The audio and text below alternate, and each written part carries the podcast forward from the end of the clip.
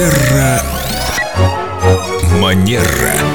Мы продолжаем тему пассивной агрессии. И у себя я, кстати, тоже нашла ее признаки. А что делать, если так происходит? Первое – это учиться напрямую выражать что нам не нравится. Вообще... Как можно, извините, вылететь с работы, расстаться с человеком, который тебе люб?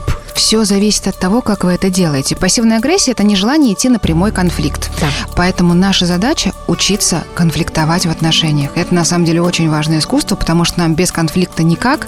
Конфликт – это когда сталкиваются две точки зрения, сталкиваются наши миры. Это абсолютно нормально, потому что мы разные люди.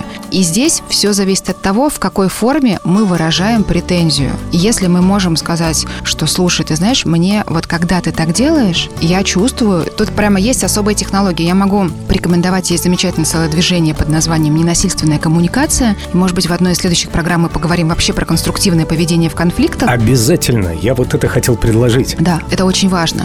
И есть прямо целая технология, как выражать свою претензию для того, чтобы это не было наездом и это не было пассивной агрессией. Наезд. Мы услышали это слово от вас. Да, так бывает.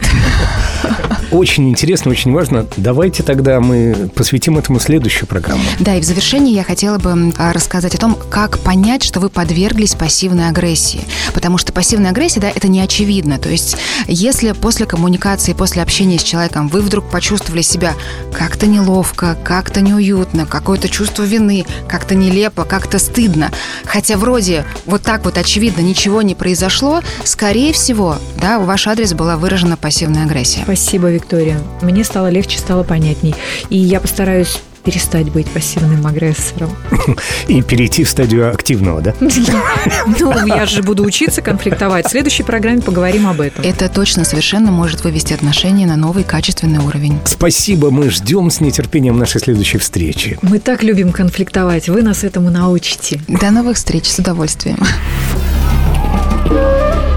Терра Манера.